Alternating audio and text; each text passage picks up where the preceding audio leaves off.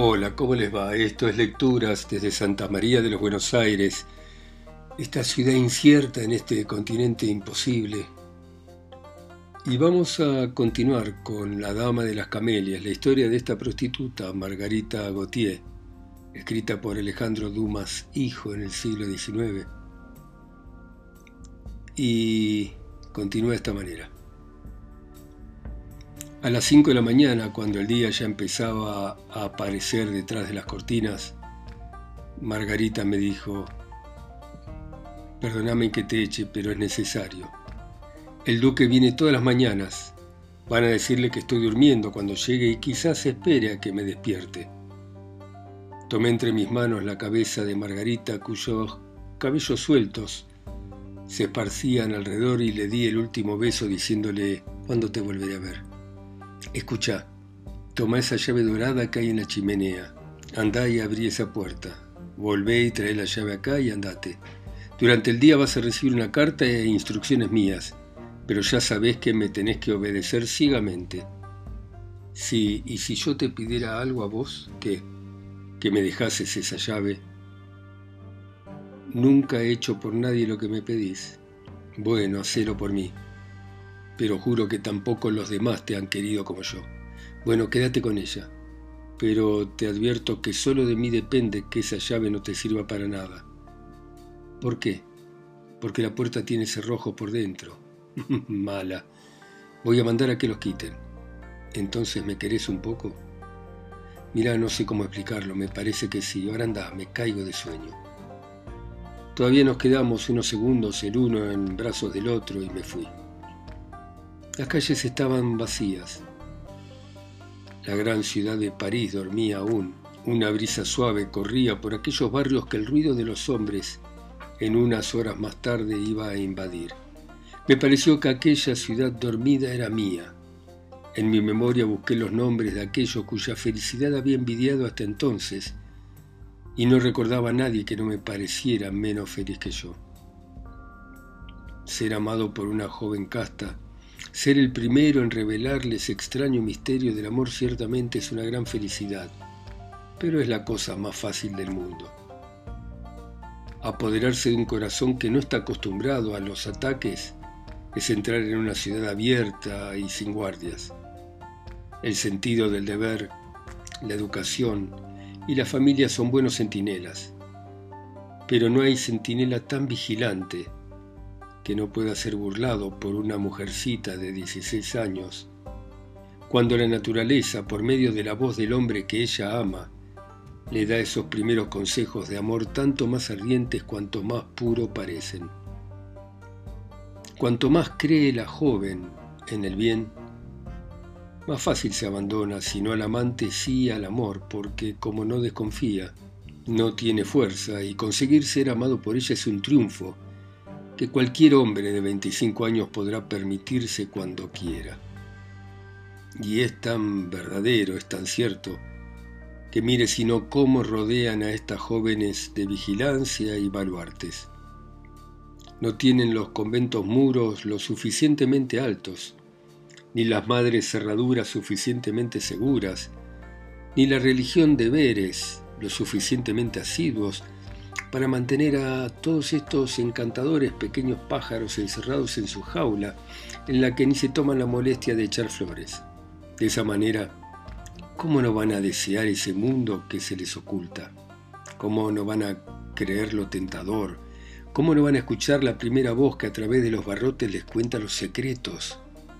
Y a bendecir la primera mano que levante una punta del velo misterioso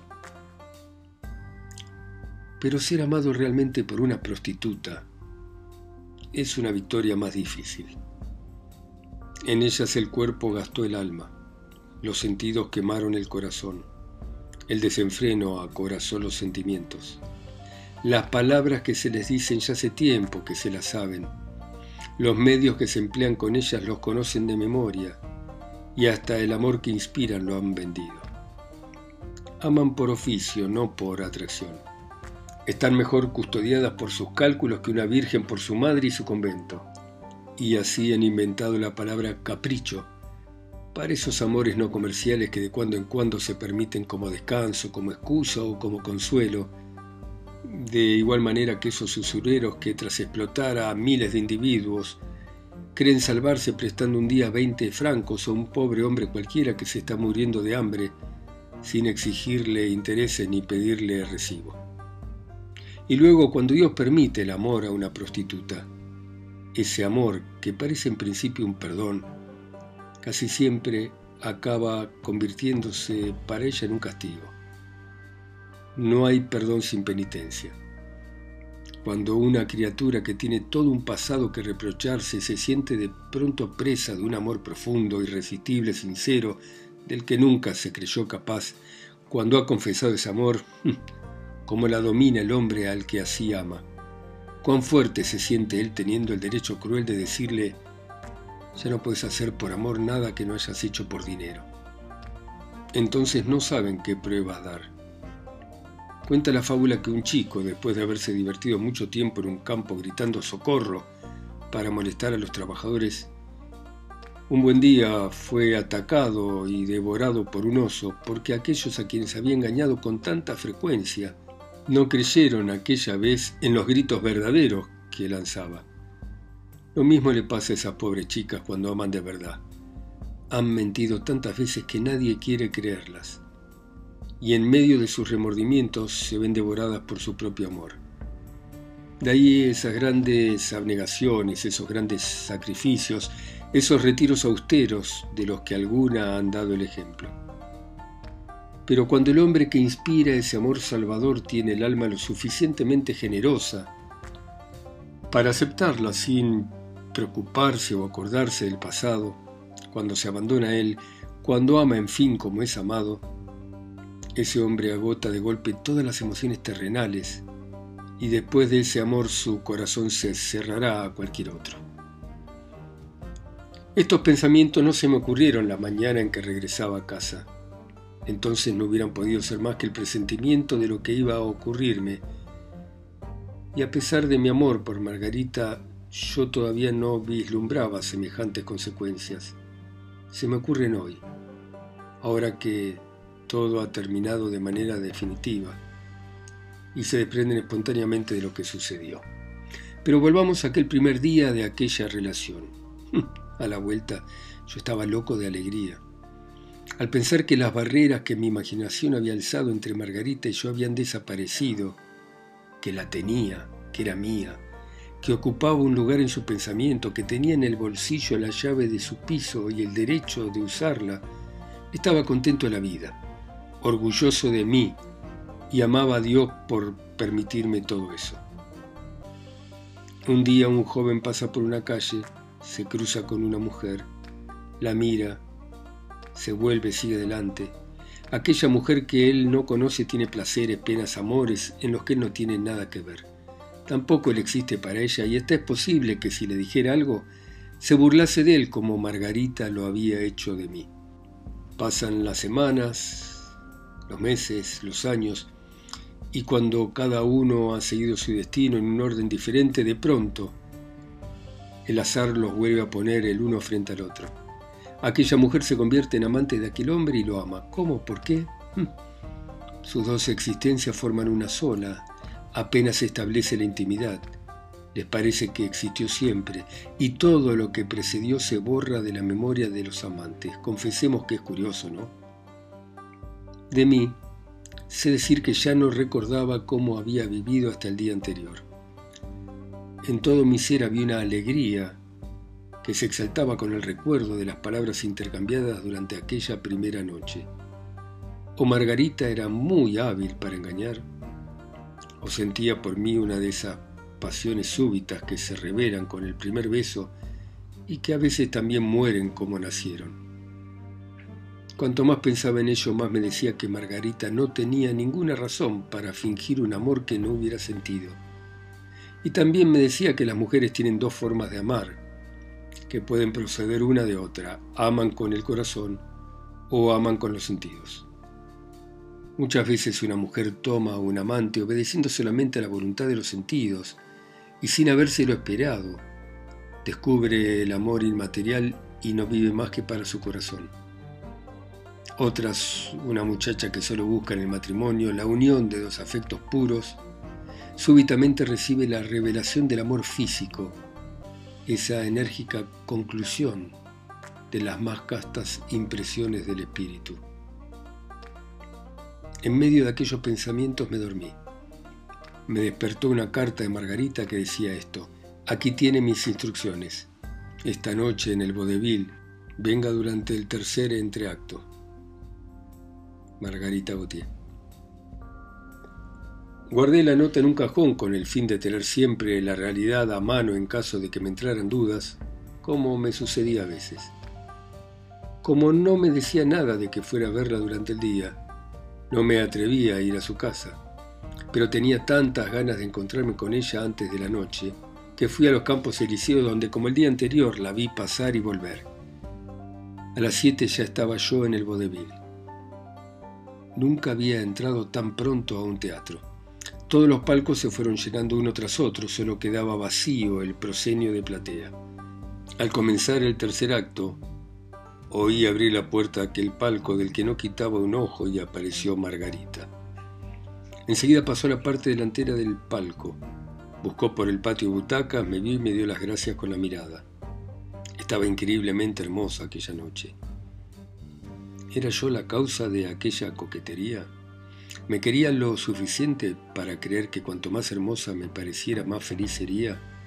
No lo sabía todavía, pero si tal había sido su intención, lo había conseguido, porque cuando apareció, las cabezas ondularon unas hacia otras y hasta el actor que estaba en escena en aquel momento miró a la que turbaba de aquel modo a los espectadores con su sola aparición. Y yo tenía la llave del piso de esa mujer.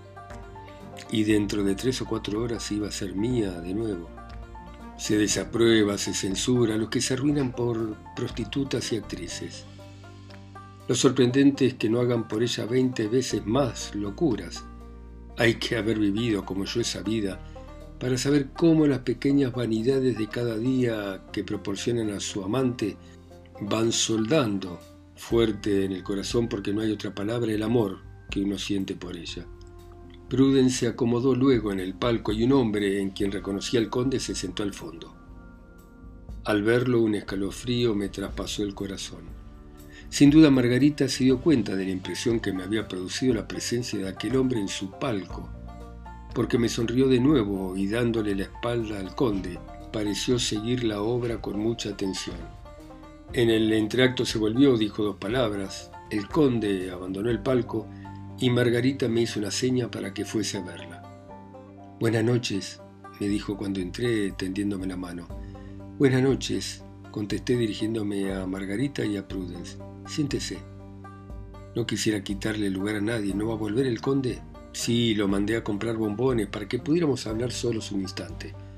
La señora Duverneau está en el secreto. Sí, hijos queridos. Pero no se preocupen, dijo esta. No voy a decir nada. ¿Qué le pasa esta noche? dijo Margarita levantándose y yendo hasta la sombra del palco para besarme en la frente. No me siento bien. Entonces será mejor que vaya a acostarse contestó con aquel aire irónico que también le iba a su cara delicada y a su gesto ocurrente. ¿A dónde? A su casa. Usted sabe bien que allí no podría dormir. Entonces no venga aquí arrugándonos el morro porque ha visto un hombre en mi palco. No era por eso. Claro que sí. Piense lo que le digo, y usted está equivocado, así que no hablemos más de esto. Después del espectáculo vaya a casa de Prudence y quédese allí hasta que lo llame, ¿entendido? Sí. ¿Acaso podía desobedecer? ¿Sigue queriéndome? Continuó. Y usted me lo pregunta. ¿Pensó en mí? Todo el día. ¿Sabe una cosa? Decididamente me temo que me voy a enamorar de usted. Si no, pregúnteselo a Prudence. Ah, respondió la gorda. Ahora vuelva a su butaca. El conde va a regresar y es mejor que no lo encuentre acá. ¿Por qué? Porque le resulta a usted desagradable verlo.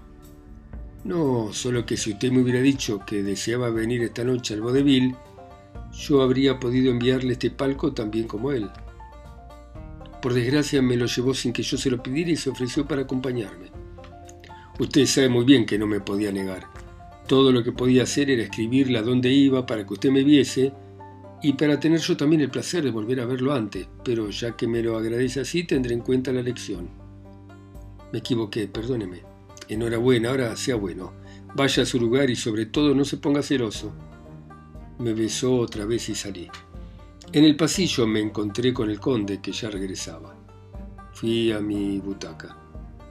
Después de toda la presencia del señor conde en el palco de Margarita, era lo más normal. Había sido su amante, le llevaba un palco, la acompañaba al espectáculo, todo era natural. Y desde el momento en que yo tenía por amante a una chica como Margarita, no me quedaba más remedio que aceptar sus costumbres. No por eso dejé de sentirme menos desdichado el resto de la noche. Y al irme me encontraba muy triste después de haber visto a Prudence, al conde y a Margarita subir a la caleza que los esperaba a la puerta. Sin embargo, quince minutos después, ya estaba yo en casa de Prudence. Ella acababa de entrar. ¿Ha llegado usted tan pronto como nosotros? me dijo Prudence. Sí, sí, contesté de manera maquinal. ¿Dónde está Margarita? En su casa. ¿Sola? Con el señor eh, conde. Me paseaba a grandes pasos por el salón. Pero bueno, ¿qué le pasa? ¿Cree usted que me parece divertido esperar aquí a que el señor conde salga de casa de Margarita? Tampoco usted es muy razonable que digamos. Entienda que Margarita no puede echar al conde a la calle.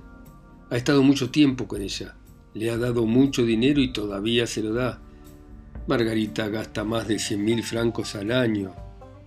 Tiene muchas deudas. El duque le envía lo que le pide, pero no siempre se atreve a pedirle todo lo que necesita. No puede romper con el conde, que le proporciona diez mil francos al año por lo menos. Margarita le tiene a usted un enorme cariño, mi querido, pero mirando el interés de ambos, su relación con ella no debe llegar a nada serio. Con sus siete, ocho mil francos de renta, usted no podría mantener el lujo de una chica así, ni siquiera alcanzarían para el cuidado de su coche, Tómela como es. Una chica ingeniosa, linda, sea su amante un mes, dos meses, cómprele flores, bombones, palcos, pero no se meta otra cosa en la cabeza y no le haga escenas ridículas de celos. Sabe bien con quién está tratando. Margarita no es precisamente una virtud. Usted la aprecia, usted le gusta, no se preocupe de lo demás. Me encanta viéndolo hacerse el susceptible. Tiene la amante más deseada de París lo recibe en su casa, está forrada de diamantes, no le costará un centavo si quiere y todavía no está contento. Usted pide demasiado, qué demonios. Tiene razón, pero es más fuerte que yo. La idea de que ese hombre es su amante me hace un daño horrible. En primer lugar, ¿es aún su amante? dijo Prudence. Es un hombre al que necesita, eso es todo. Lleva dos días cerrándole la puerta. Pero vino esta mañana y ella no ha tenido más remedio que aceptar su palco y dejarse acompañar. La trae hasta acá. Sube un momento a su casa y no se queda. Porque usted espera acá. Me parece que todo esto es muy natural. Por otra parte, el duque lo tolera, ¿no? Sí, es verdad, pero es un viejo y estoy seguro de que Margarita no es su amante. Además, muchas veces uno puede llegar a tolerar una relación y no tolerar dos. Esa facilidad se parece mucho a un cálculo y el hombre que consiente en ella, incluso por amor, se acerca a los que en una escala más baja hacen de ese consentimiento oficio y de ese oficio dinero. Pero hombre, qué atrasado está usted. ¿A cuántos vi yo y de los más nobles, más elegantes y más ricos hacer lo que le aconsejo a usted? Y eso sin vergüenza, sin esfuerzo, sin remordimiento. Pero si esto es algo que se ve todos los días, ¿Qué quieren que hagan las prostitutas de París para mantener el tren de vida que llevan si no tuvieran tres o cuatro amantes a la vez? No hay fortuna, por grande que sea, capaz de sufragar por sí sola los gastos de una mujer como Margarita. Una fortuna de 500.000 francos de renta es en Francia una fortuna enorme. Bueno, querido amigo, 500.000 francos de renta no alcanzarían para cubrir gastos, y vea por qué. Un hombre que tiene tales ingresos también tiene una casa montada, caballos, coches, criados, amigos, cacerías. Está generalmente casado, tiene hijos, toma parte en las carreras, juega, viaja, qué sé yo. Todas esas costumbres están arraigadas de tal manera que es imposible pasar de ellas por estar arruinado y sin armar escándalo. En resumidas cuentas, con 500.000 francos anuales, no se pueden dar a una mujer más de 40 o 50 mil francos al año. Y no es poco.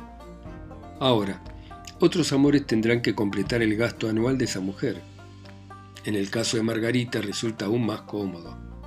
Por un milagro del cielo ha caído sobre un viejo rico con 10 millones. Y encima su mujer y su hija han muerto. No tiene más que sobrinos también ricos y le da todo lo que quiere sin pedirle nada a cambio pero ella no puede pedirle más de 70 mil francos al año, y estoy seguro de que si le pidiera más, a pesar de su fortuna y del afecto que siente por ella, se lo negaría. Todos esos jóvenes que tienen 20 o 30 mil libras de renta en París, es decir, que apenas sí les da para vivir en el mundo que frecuentan, cuando son amantes de una mujer como Margarita, perfectamente saben que con lo que le dan ni siquiera podría pagar el piso y los sirvientes. No le dicen que lo saben. Hacen como si no vieran nada y cuando se hartan se van. Si tienen la vanidad de correr con todos los gastos, se arruinan completamente y van a buscar la muerte al África, después de haber dejado cien mil francos de deudas en París. ¿Y usted cree que esa mujer se lo agradece? De ninguna manera. Por el contrario, dirá que sacrificó su posición y que mientras andaba con ellos estaba perdiendo dinero. Ah, ¿le parecen vergonzosos esos detalles? Eh? Bueno, es la pura verdad. Usted es un muchacho encantador y lo estimo de todo corazón. Pero llevo 20 años viviendo con prostitutas. Sé lo que son y lo que valen. Y no quisiera ver que se tome en serio el capricho que una chica bonita ha tenido por usted. Aparte de eso, admitamos, continuó Prudence, que Margarita lo quiere lo suficiente para renunciar al conde y al duque, en caso de que éste se diera cuenta de sus relaciones y le planteara el dilema de elegir entre usted y él. Es incontestable que el sacrificio que haría por usted sería enorme. ¿Y usted podría hacer por ella un sacrificio igual? Cuando llegase la saciedad, cuando al fin estuviese cansado de ella, ¿qué haría para resarcirla de todo lo que le hizo perder nada. La habría aislado del mundo en que se hallaban su fortuna y su porvenir. Ella le habría dado sus mejores años y sería olvidada. O sería usted un hombre ordinario y entonces, echándole en cara su pasado, le diría que al dejarla no hacía más que obrar como sus otros amantes y la abandonaría a una miseria segura. ¿O sería usted un hombre honrado y creyéndose obligado a seguir a su lado, se entregaría usted mismo a una desgracia inevitable? Pues una relación así, excusable en un joven, ya no lo es en un hombre maduro. Se convierte en un obstáculo para todo, no permite tener familia ni ambición, esos segundos y últimos amores del hombre. Así pues, amigo, créame, acepte las cosas en lo que valen y a las mujeres como son, y no conceda a una prostituta el derecho de llamarse su acreedora, de cualquier modo que sea. Bueno, muy bien, seguimos mañana a las 10 en punto, hora argentina, como siempre. Gracias por escuchar ustedes en sus países, ciudades, continentes, islas o pueblos. A mi voz acá sola y tan lejos, en Santa María de los Buenos Aires. Chao, hasta mañana.